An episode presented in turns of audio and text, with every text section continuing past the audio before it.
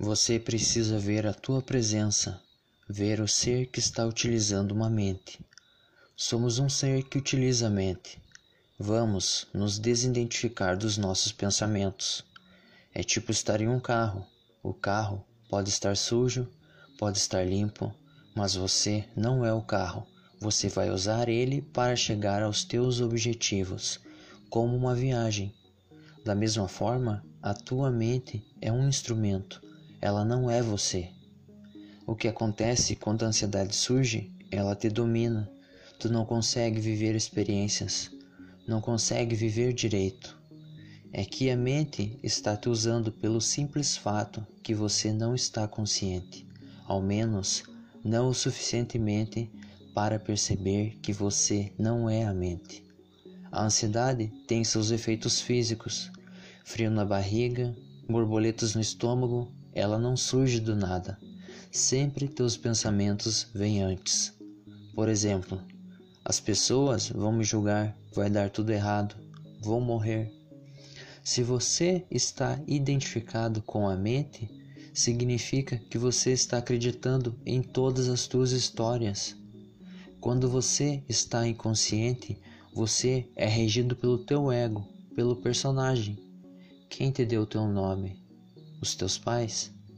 Onde está alocada essa informação? Na tua mente. Você é uma construção do pensamento. Teu nome, teus gostos, tua história pessoal. Quando você não está consciente da mente, você acha que é essas palavras esse eu, esse ego que está sofrendo na mente. E uma vez identificado com a mente, você vai estar em um processo de luta contra a vida. A vida não vai mais ser natural, não vai mais seguir um fluxo natural.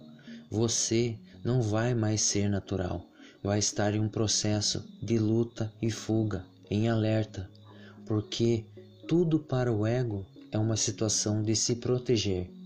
Por exemplo, quando vamos falar em público, é normal que isso gere ansiedade. Por que essa ansiedade surge? O que está em risco quando vamos falar em público? A nossa autoimagem? Se eu gaguejar? Se eu não estiver bem vestido? Se as pessoas não gostarem? O que está em jogo? O meu ego, a minha autoimagem.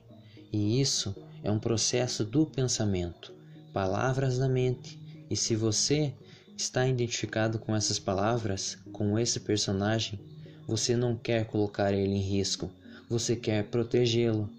E essa é a base da ansiedade, a autoproteção egoísta. Uma pessoa tímida, por exemplo, o tímido está em um processo de proteger o ego, porque ele acha que é esse ego, essa mente. Mas quando ele começa a observar essa mente, observando essa ansiedade, e vendo que você é um ser separado da mente, você sente um alívio, começa a relaxar, começa a retornar ao teu processo natural de presença. Esteja consciente da tua ansiedade, dos teus medos, e imediatamente você estará livre deles.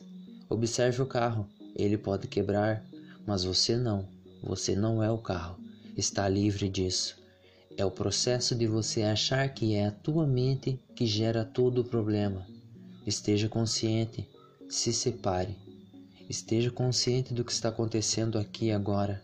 Esteja consciente dos estímulos sonoros, estímulos sensoriais, dos estímulos do teu paladar, na tua pele, atento no que está acontecendo no momento presente. Isso vai fazer com que você comece a sair da tua mente do modo automático, aonde a tua mente te domina. Você acendeu uma vela no quarto escuro. Você retorna para o que é real, o aqui, o agora. A tua ansiedade é irreal, mas não a julgue. Se você julgá-la, ela cresce. Problemas acontecem.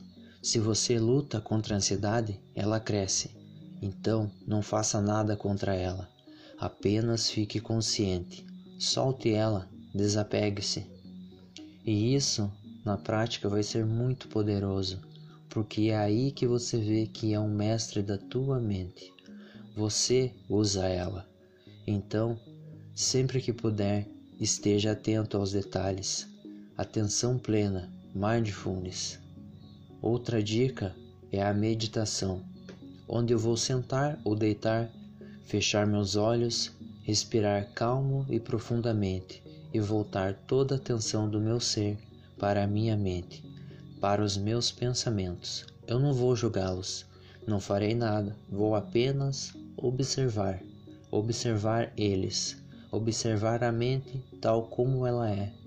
Observe os pensamentos bons, os ruins, surgindo, passando pela mente, e você vai estar de fora deles, porque você, você não é a mente.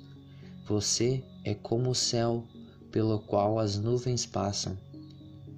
Com a prática disso, a energia da mente começa a se perder, devido a você estar constantemente colocando lenha na fogueira, alimentando esse fogo. E quando isso para, a mente perde força e o seu ser começa a aparecer, a ganhar energia, e sua ansiedade, seus medos começam a serem resolvidos, mas não na construção de um super-humano que não vai mais sofrer a diferença é que eu me conheço enquanto ser, não estou preso àquele sofrimento.